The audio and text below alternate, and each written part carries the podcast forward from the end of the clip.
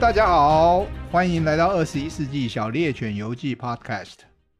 今天我们的题目是：生命演化靠突变可能吗？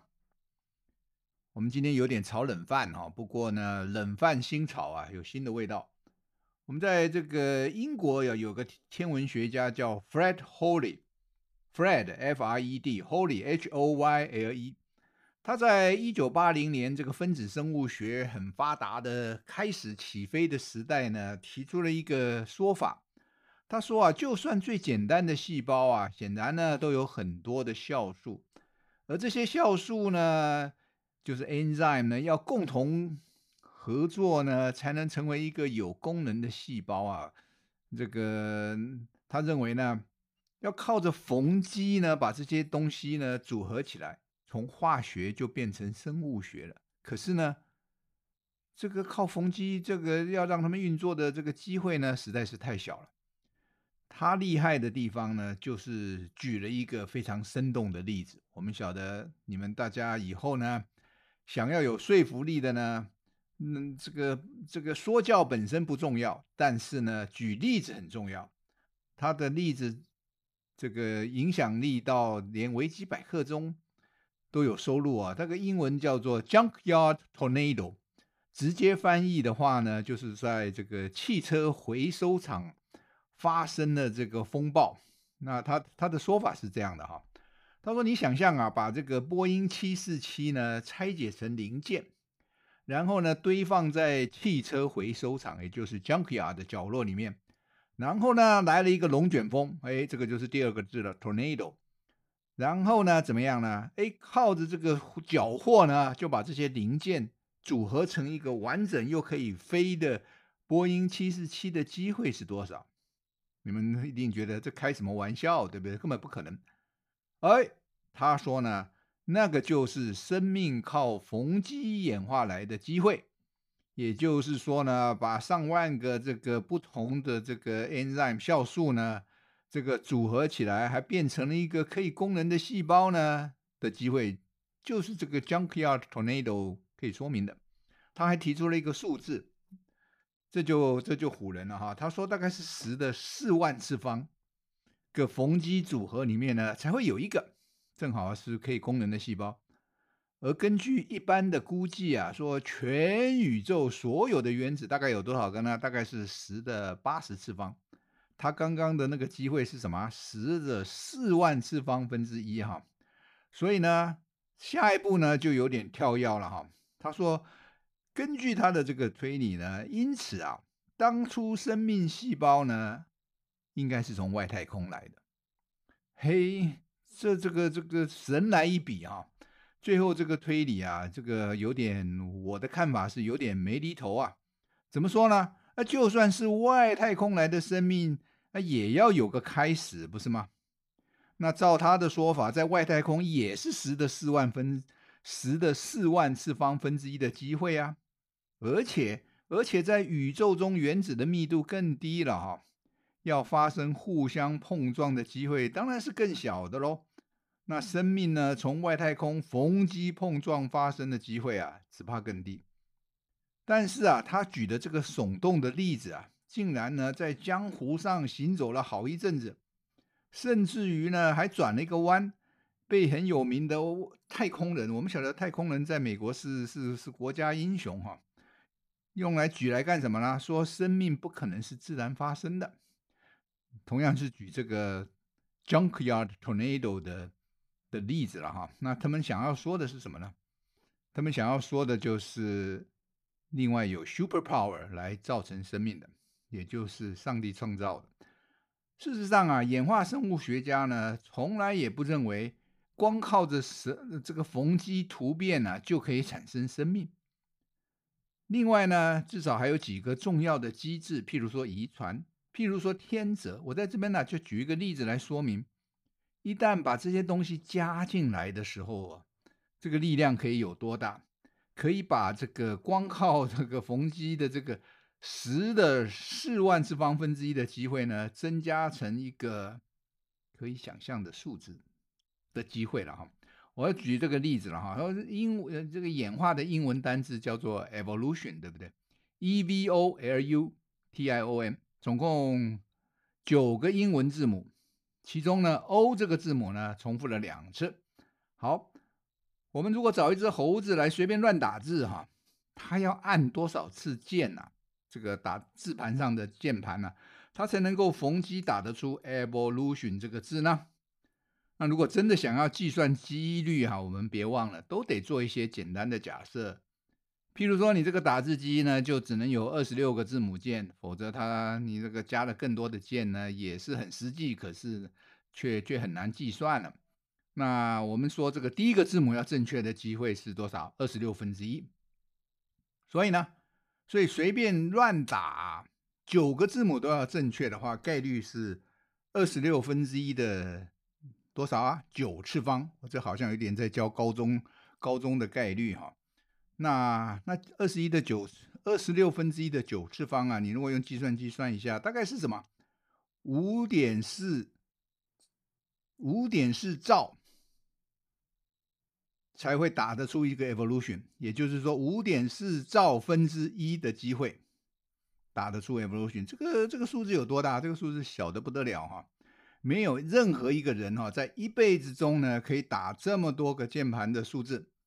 我这个可是有计算过的哈，我们说每秒钟你有本事打十次键盘好了，你有本事活一百年好了，你从一出生就开始打字好了，越来越多的假设哈，你一辈子可以打三十亿次的键盘，所以刚刚说的是多少兆啊？五点四兆哈，还早得很呢。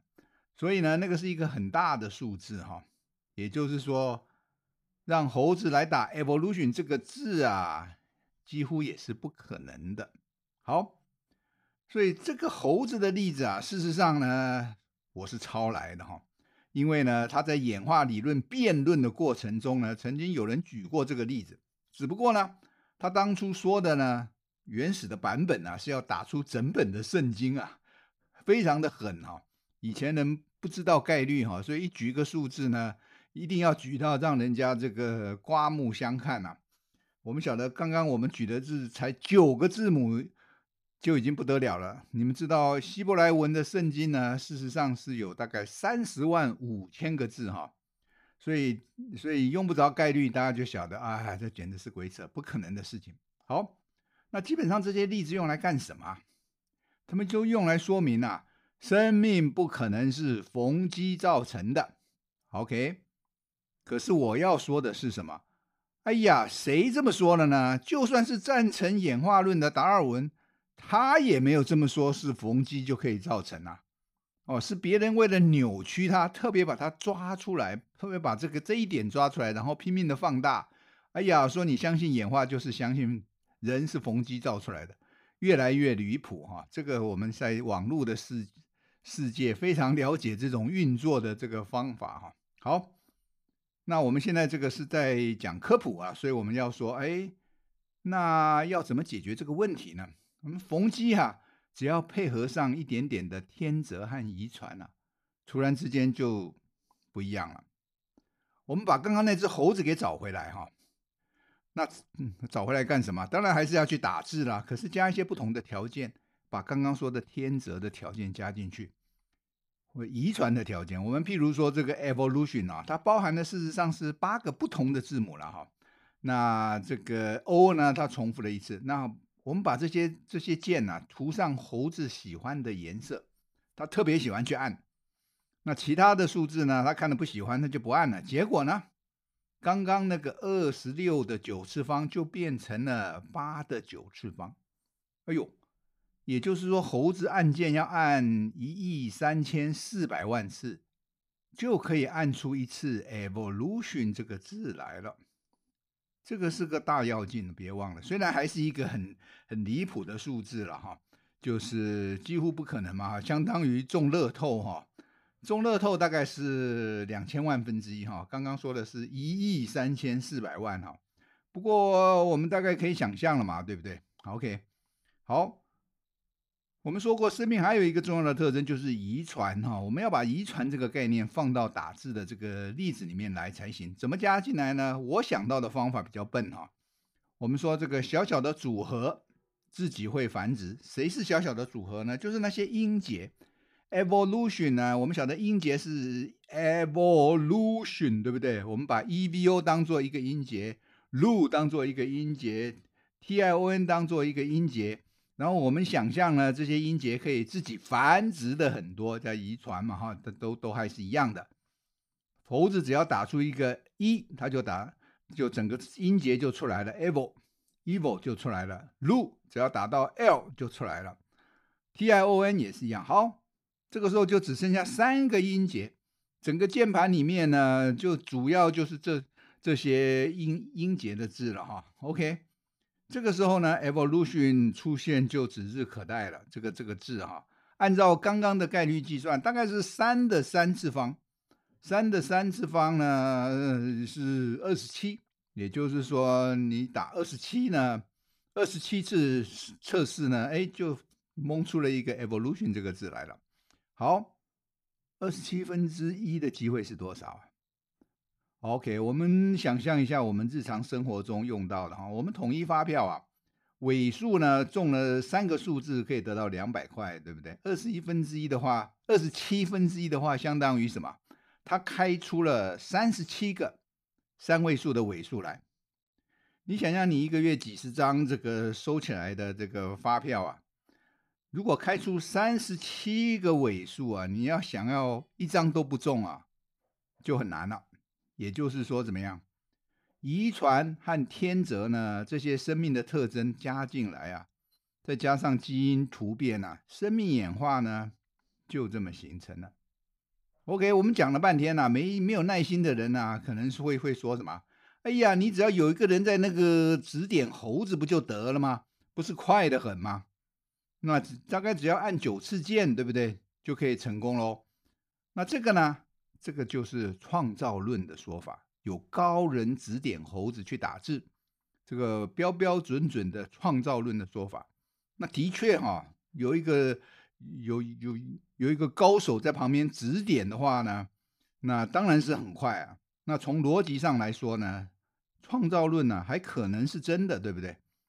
我们没有办法证明它是错的嘛，哈，它所以它可能是真的，但是啊，你要真的要我相信的话呢，你得要告诉我啊，这个下一次乐透开奖的号码才行，这个是两千万分之一，而且要连续两期都中，那就是两千万的平方次的机会，这个时候呢，我大概就要相信，哎呦，还真的这个不是靠逢机的，而是有人指定号码的，是不是这样？OK。我们晓得啊，人呐总是希望自己呢是特别关爱下的产物，对不对？不是逢机造出来的。而生命呢是演化来的说法呢，完全不带感情，这个让人非常伤心呐哈。但是呢，它的好处是可以一步一步的验证，有很多很多小小的这个 pebble 呢也好呢，过程也好呢，是可以验证它在自然界有没有存在的。因此呢。它颠覆了很多人的想法。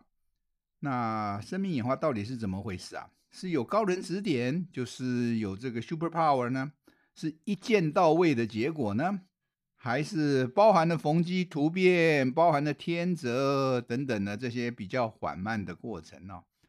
我的回答是：你在乎的是有感情上的寄托呢，还是在乎真相是什么呢？